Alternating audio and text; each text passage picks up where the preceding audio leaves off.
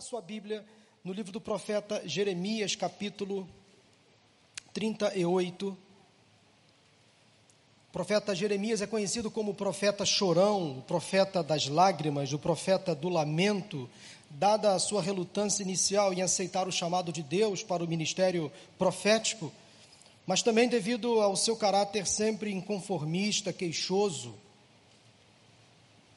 Ele foi chamado por Deus ainda muito jovem. E ele teve que pagar um alto preço para cumprir o chamado. Ele sofreu durante toda a sua vida. E pa, para não renunciar ao chamado de Deus, Jeremias ele teve que sofrer na própria pele perigos, ameaças. E vamos a uma dessas ameaças ou perigos.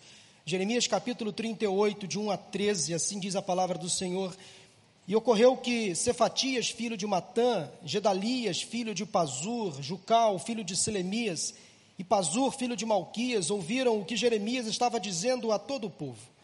Assim diz o Senhor: aquele que permanecer nesta cidade morrerá pela espada, pela fome, pela peste, mas aquele que se render aos babilônios viverá. Escapará com vida e sobreviverá. E assim diz o Senhor: esta cidade certamente será entregue ao exército do rei da Babilônia que a conquistará. Então os líderes disseram ao rei: Este homem deve morrer. Ele está desencorajando os soldados que restaram nesta cidade, bem como todo o povo, com as coisas que ele está dizendo. Este homem não busca o bem deste povo, mas a sua ruína. O rei Zedequias respondeu: Ele está em suas mãos. O rei não pode opor-se a vocês. Assim pegaram Jeremias e o jogaram na cisterna de Malquias, filho do rei, a qual ficava no pátio da guarda. Baixaram Jeremias por meio de cordas para dentro da cisterna. Não havia água na cisterna, mas somente lama, e Jeremias afundou na lama. Mas Ebed-Meleque, o etíope, oficial do palácio real, ouviu que eles tinham jogado Jeremias na cisterna. Ora, o rei estava sentado junto à porta de Benjamim, e Ebed-Meleque saiu do palácio e foi dizer-lhe: Ó oh, rei, meu senhor, esses homens cometeram mal em tudo o que fizeram ao profeta Jeremias. Eles o jogaram numa cisterna para que morra de fome, pois já não há mais pão na cidade. Então o rei ordenou a Ebed-Meleque, o etíope: Leve com você três homens sob as suas ordens e retire o profeta Jeremias da cisterna antes que ele morra. Então Ebed-Meleque levou consigo os homens que estavam sob suas ordens e foi à sala que fica debaixo da tesouraria do palácio. Pegou alguns trapos e roupas velhas e desceu cordas até Jeremias na cisterna. Ebed-Meleque, o etíope, disse a Jeremias: Põe esses trapos e roupas velhas debaixo dos braços para servirem de almofada para as cordas. E Jeremias assim fez. Assim, com as cordas o puxaram para cima e o tiraram da cisterna, e Jeremias permaneceu no pátio da guarda. Meus irmãos, aqui o texto diz o seguinte: Israel estava sendo cercado pelo exército babilônico. Era tempo do reinado do rei Zedequias, que não era muito firme em suas decisões, em suas ações. Ele procurava ouvir os conselhos dos seus conselheiros, mas às vezes evitava tomar decisões que deveria ser dele. Um homem aparentemente sem coragem, um rei facilmente dominado pelas opiniões dos seus conselheiros.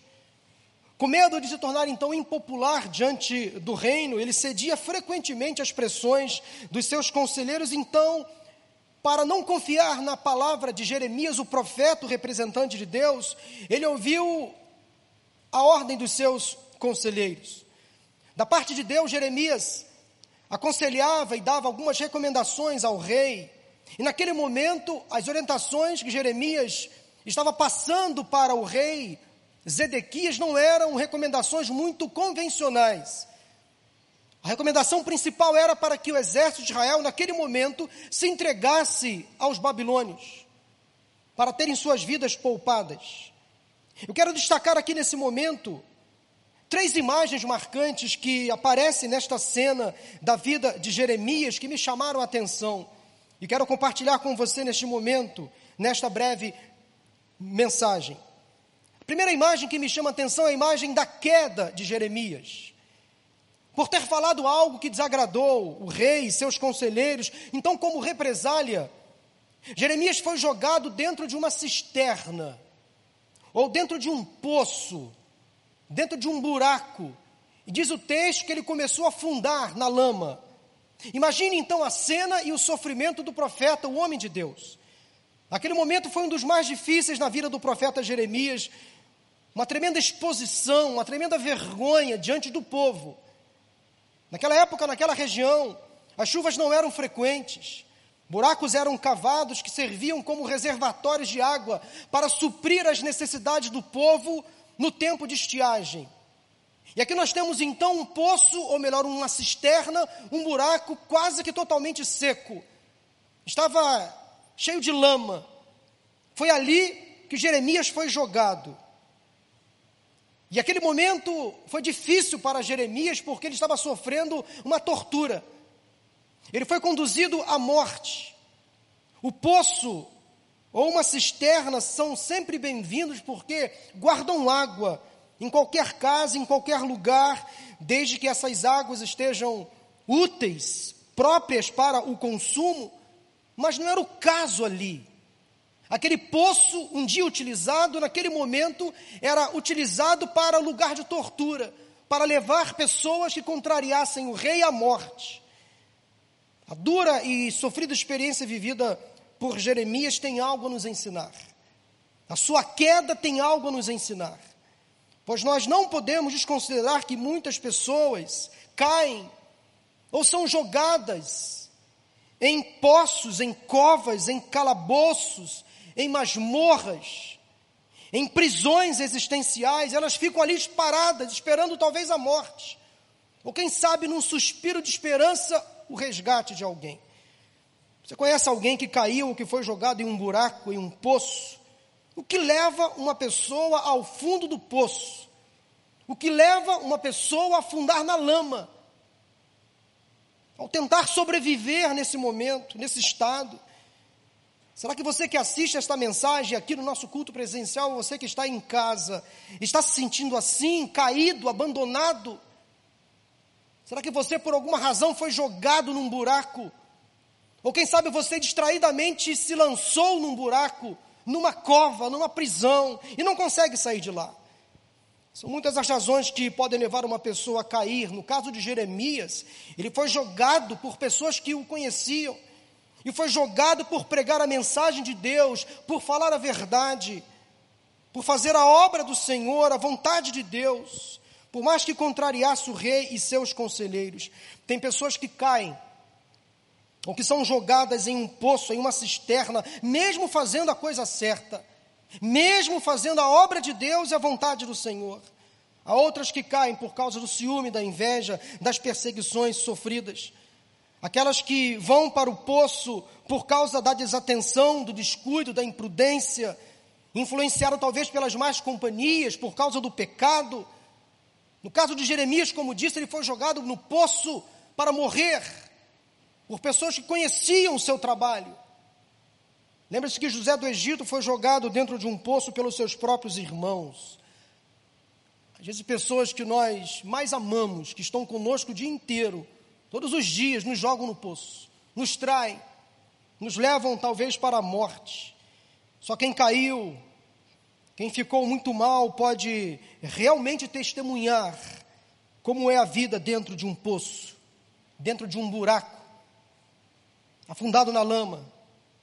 Porque este lugar é o lugar da angústia, da dor, do sofrimento, da solidão, onde as feridas são expostas.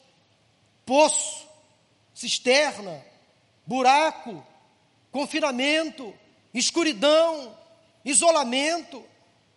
São lugares do choro angustiante, da experiência difícil. Só quem já experimentou o divórcio, por exemplo, sabe como é duro e difícil carregar o estigma de ser um fracassado. Só quem já experimentou desemprego sabe como é difícil depender dos outros. Só quem já experimentou a solidão sabe, sabe dar valor à companhia, à amizade. Só quem já enfrentou ou enfrenta uma doença sabe dar o devido valor à vida, à saúde. Portanto, meu irmão, minha irmã, não julgue quem caiu. Não aponte o dedo para quem está no fundo do poço, para quem está afundando na lama. Todos podemos cair. Todos podemos cair. Mas a confiança que temos no Senhor é na promessa que diz na palavra que quando caímos, Deus sempre enviará o escape. Ele nunca nos abandona. Quando caímos ou somos jogados à queda, lançados numa cova, num poço, numa cisterna, Deus sempre enviará sinais. O que precisamos fazer é confiar sempre nas promessas do Senhor, de que nunca estaremos sozinhos a palavra de Deus nos afirma o seguinte em 1 Coríntios 10, versículos 12 e 13. Preste atenção. Aquele que julga estar firme, aquele que julga ou pensa estar de pé, cuide-se para que não caia. Mas quando vocês forem tentados, quando vocês forem lançados, jogados numa prisão, jogados numa cisterna, jogados numa cova, diz a palavra: o Senhor lhes providenciará um escape para que o possam suportar, até que sejam tirados de lá. Cuidado para não cair, cuidado para não se acostumar com as quedas, cuidado com quem você anda, cuidado com quem você busca se aconselhar, cuidado com quem você abre o coração, cuidado com as más companhias, cuidado até com aquelas companhias que você acha que são pessoas confiáveis. O inimigo pode estar abrindo poços e armadilhas para você cair. Se você entrou aqui hoje ou assistindo pela internet, está se sentindo caído, abandonado, emocionalmente, espiritualmente, confie no Senhor. É esta noite Deus enviará o escape. Nesta noite Deus enviará o escape. Porque a queda e o fracasso estão com os dias contados na sua vida em nome de Jesus. Mas há uma segunda imagem que me chama a atenção no texto, sabe qual é? A imagem do resgatador. Primeira imagem que me vem à mente é a imagem da queda de Jeremias. A segunda imagem é a imagem do resgatador. Porque surge alguém para defender o profeta, socorrê-lo, fazer algo de valor. Talvez você nunca tenha ouvido falar desse personagem bíblico quase que anônimo, chamado Ebed-Meleque. Que nome! Você não vai encontrar este nome na lista dos heróis da fé de Hebreus capítulo 11. Ebed-Meleque não vai ser citado pelos personagens do Novo Testamento. Duvido que uma mãe daria o nome de seu, a seu filho de Ebed-Meleque. Alguém que estava fora do contexto naquele momento. Um escravo, uma pessoa de pouco valor no palácio, um estrangeiro africano, etíope, que tinha a função apenas de servir o rei, não falar nada, apenas servir a comida do rei, a bebida do rei e ir embora para a cozinha. Não tinha sequer autorização para bocejar na frente do rei, senão poderia ser punido. Porém, movido de extrema compaixão misericórdia, este homem, inesperado homem, se enche de compaixão se enche de misericórdia. Ele burla talvez os seguranças do rei. Ele se aproxima do rei e, numa atitude ousada, diz: Ó oh, rei, meu senhor. Esses homens cometeram um mal em tudo o que fizeram ao profeta Jeremias. Eles o jogaram numa cisterna para que morra de fome. Não há comida na cidade, nem para nós mesmos. Ele vai morrer. Não faça isso, rei. Não permita que isto aconteça. O rei Zedequias prontamente se convenceu, percebeu que tinha cometido um erro, um equívoco e voltou atrás. Preste atenção a uma coisa: às vezes Deus usa pessoas desconhecidas, improváveis, para nos abençoar. Pessoas com extremas limitações, para realizar grandes obras na obra, na casa do Senhor, na minha vida e na sua vida também. Volta e meia, Deus usa pessoas que surgem do nada para realizar grandes projetos, para se expor com ousadia, com fé, com coragem, para defender os oprimidos, defender até a causa do Evangelho. Ebed-Meleque realizou um dos gestos mais nobres que encontramos na página, nas páginas bíblicas. A vida de Jeremias começou a mudar quando um servo inútil, desprezado, decidiu defender a causa do profeta. Sabe o nome disso? Compaixão, misericórdia, altruísmo.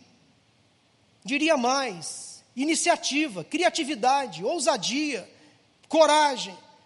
Daí então, ao perceber a maldade que estava sendo praticada contra Jeremias, Ebed-Meleque não se omitiu. Ele poderia ser morto. Poderia ir ele também para a prisão, para o confinamento, para o calabouço, para a cisterna. Mas ele estava preocupado com o profeta. O rei então ordenou que Ebed-Meleque, com mais três homens, retirassem o profeta do fundo do poço, um verdadeiro resgatador, um salva-vidas. Nós precisamos de mulheres e homens como Ebed-Meleque em nossas igrejas. Pessoas com coragem, então, para defender a causa dos menos favorecidos, dos que passam necessidade, dos que sofrem, dos que caem. Pessoas que não vão fazer vistas grossas ao sofrimento alheio.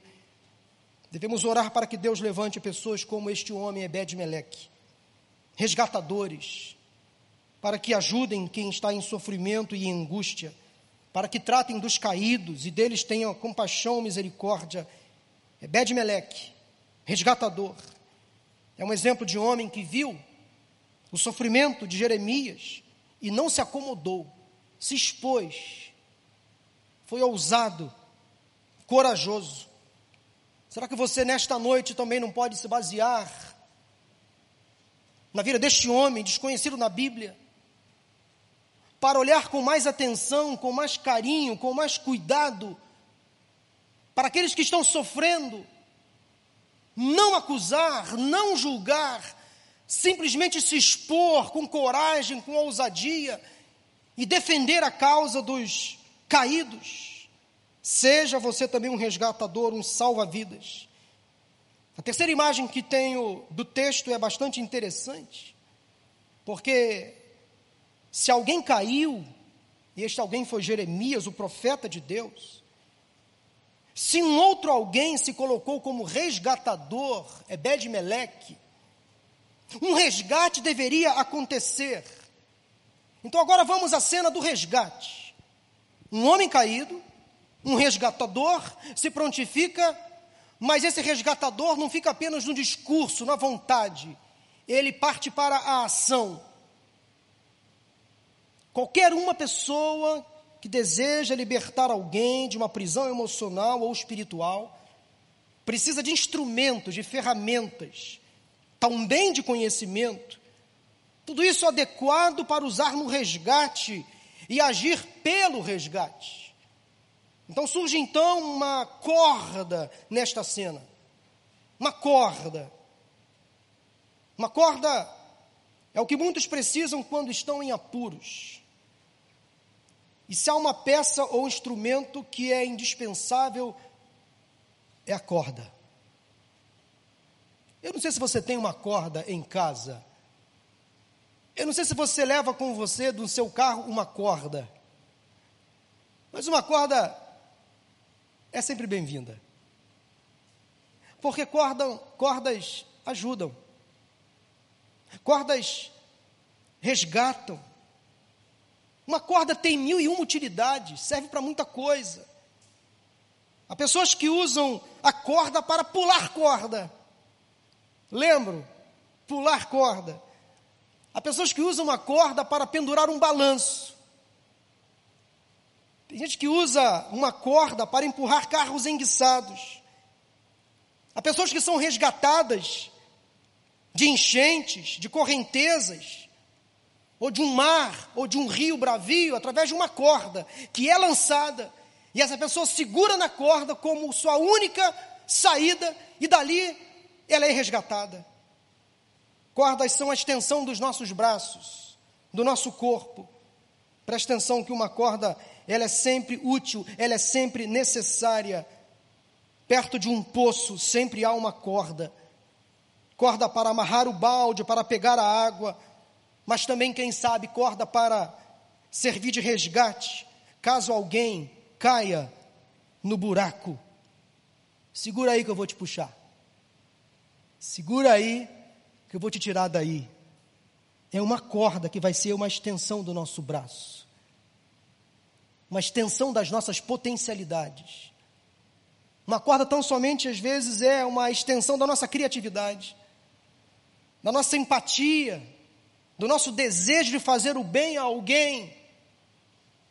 Eu trouxe essa corda para simbolizar que esse instrumento pode ser utilizado muitas vezes para ajudar. Mas infelizmente esse instrumento também pode ser ajudado para atrapalhar. O mesmo instrumento pode ser usado como bênção como pode ser usado para maldição. Depende de quem usa esse instrumento. Se você observar no texto, Jeremias foi jogado no buraco. Talvez a mesma corda que jogou Jeremias naquela cisterna foi a mesma que ficou ali jogada, talvez, no pátio da guarda daquele palácio, esquecida. Mas ela teve uma utilidade ruim.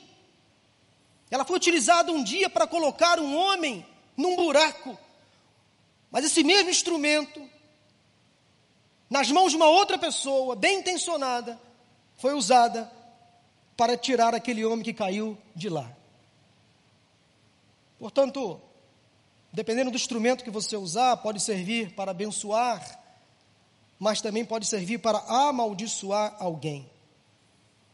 Um detalhe importante no texto, então, é que esta corda que tirou Jeremias do buraco levou ele para lá também.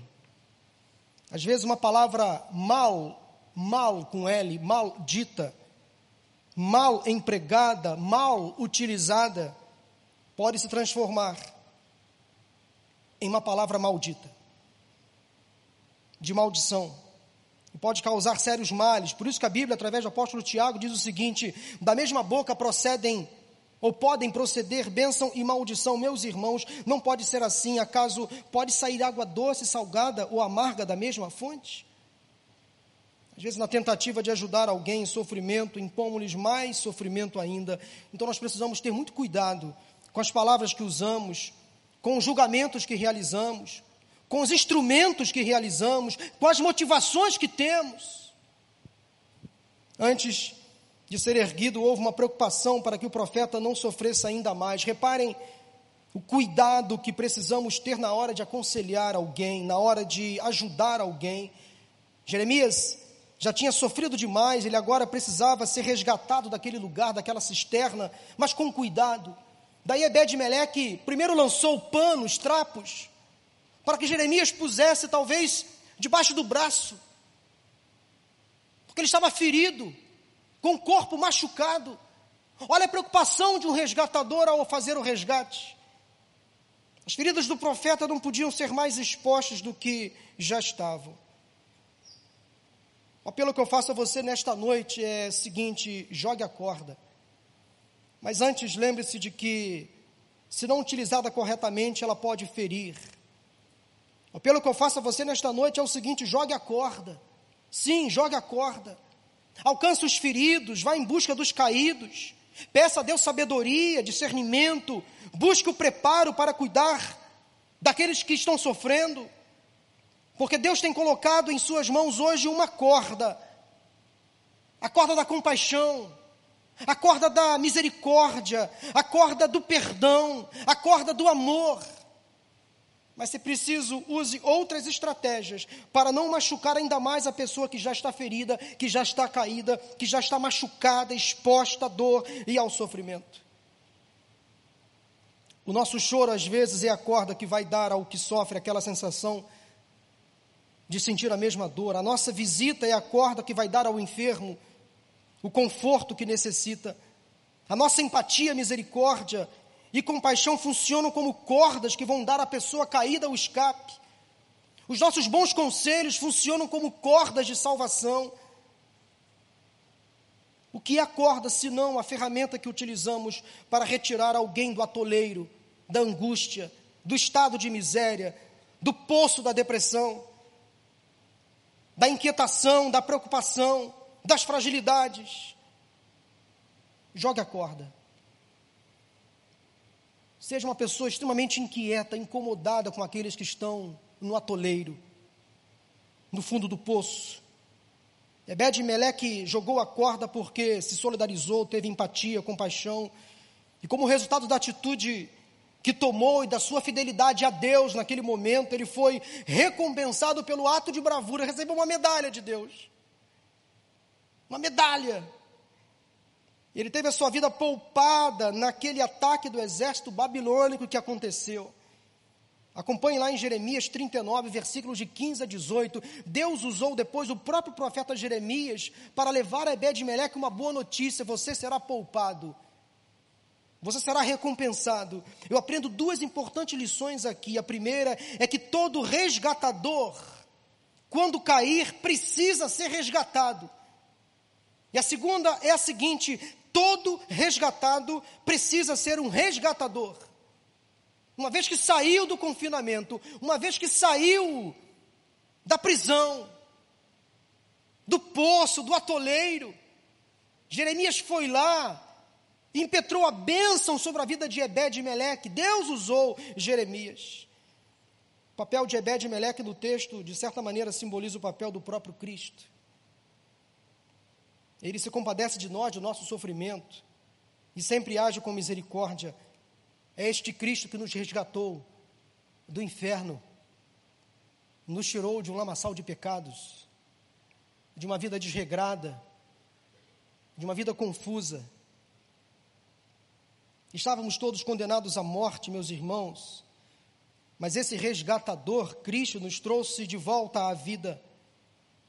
E ele nos livrou da morte eterna, nos libertou do império das trevas, nos trouxe para o seu reino de luz.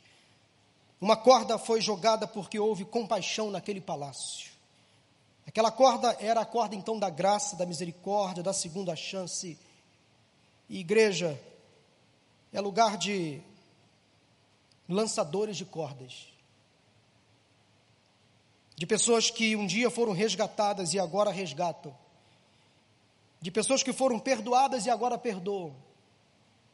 De pessoas que foram curadas e agora curam. De pessoas que foram um dia restauradas e agora restauram. Eu louvo a Deus pela vida da Eliane, por exemplo, que hoje testemunhou o quanto Deus fez na vida dela e quanto ela agora está firme, forte, Eliane e tantos outros aqui para jogar cordas. Porque o que aconteceu com ela, ela não consegue guardar. Ela não consegue segurar. O bem que Deus fez a ela, ela quer fazer para outras pessoas. Eu quero chamar aqui o grupo de cânticos. Porque eu quero terminar esse culto orando e apelando àqueles que, quem sabe, estão hoje se sentindo caídos. Quem sabe você chegou ao fundo do poço, foi jogado em uma cisterna, em um buraco, em uma masmorra. Quem sabe uma armadilha foi colocada na sua frente e você, desorientado, desorientada, caiu. Quem sabe Satanás armou uma arapuca para você e você, infelizmente, caiu em tentação, cedeu à tentação. Mas eu trago para você uma boa notícia: o resgatador chegou, que é Jesus Cristo. E ele, nesta noite, pelo poder que há no nome dele, ele lança uma corda na sua direção. Mesmo você afundando na lama, se sentindo um indigno pecador, ele lança a corda. Se você está desviado dos caminhos do Senhor, quem sabe tempos, há tempos longe da igreja, a ponto de não ter mais condições, forças para retomar a sua vida, envergonhado, talvez envolvido com algum tipo de vício ou compulsão, se sentindo lá como Jeremias, na miséria, afundando na lama, nesta noite, não deste pregador, mas de Deus e da Sua palavra, você foi apresentado a uma corda que chegou onde você está. E sabe quem está do outro lado da corda, segurando a corda, puxando você para cima? Nada mais do que o nosso resgatador, que é Jesus Cristo. Ele tem todo o poder. O Salmo 40, versículos 1 e 3, o salmista diz assim: Coloquei toda a minha esperança no Senhor. Ele se inclinou para mim. Imaginem a cena, talvez de fora ou de cima do buraco, olhando, se inclinou para mim, ouviu o meu grito de socorro. Ele me tirou de um poço de destruição, de um atoleiro de lama, de uma vida sem sentido. Pôs os meus pés de volta sobre uma rocha e firmou-me no local seguro. E fez mais ainda o Senhor. Pôs um novo cântico na minha boca, um hino de louvor ao nosso Deus. Uma vez gritando no fundo do poço, no fundo da cisterna, no meio do buraco, afundando na lama, pedindo por socorro, uma corda lançada, tira você de lá, nos braços fortes desse Deus Todo-Poderoso, coloca você num lugar firme, seguro, e faz mais ainda, faz você agora gritar, agora de alegria, de prazer, de contentamento, é o grito da vitória. Alguém jogou uma corda, eu ouvi, eu percebi, eu segurei nessa corda, eu saí de lá, e agora os meus pés estão firmes na rocha que é Cristo Jesus. E agora eu posso gritar bem alto, não mais para pedir socorro, mas para dizer graças a Deus. Louvado seja o nome do Senhor. De resgatado a resgatador. De caído a liberto. De perdido a encontrado. De um caminho sem esperança para um caminho cheio de esperança, de alegria na pessoa de Cristo Jesus. Se há alguém nesta noite, neste lugar, ou quem sabe assistindo pela internet, encontra-se talvez se sentindo como Jeremias naquele momento caído, abandonado, humilhado. Deus envia hoje anjos, um resgatador, para tirar você desse lugar. Se alguém afastado nesse momento dos caminhos do Senhor, se alguém entre nós aqui neste culto presencial, ou quem sabe pela internet, percebe que é momento de voltar para os braços do Pai, para ser colocado novamente num lugar seguro e cantar um novo cântico. Se você está se sentindo caído, hoje Deus envia anjos, há uma corda sendo lançada na sua direção. O que você fará? Quero que você se manifeste dizendo, pastor, ore por mim. Eu entrei aqui hoje me sentindo caído, mas uma corda foi jogada na minha direção e eu quero sair daqui liberto, salvo, resgatado. Se alguém nesse lugar quer tomar essa decisão de se lançar nos braços de Deus, eu quero convidar você durante esse cântico, num ato de fé, de coragem, a dar um passo, a segurar na corda. Deixa o restante que é com o dono da corda, que é Jesus Cristo. O que você tem que fazer é simplesmente dizer sim, eu quero sair do buraco. Eu quero sair do atoleiro. Eu quero sair da cisterna, eu quero sair da cova porque eu quero que os meus pés estejam firmes na presença de Jesus Cristo.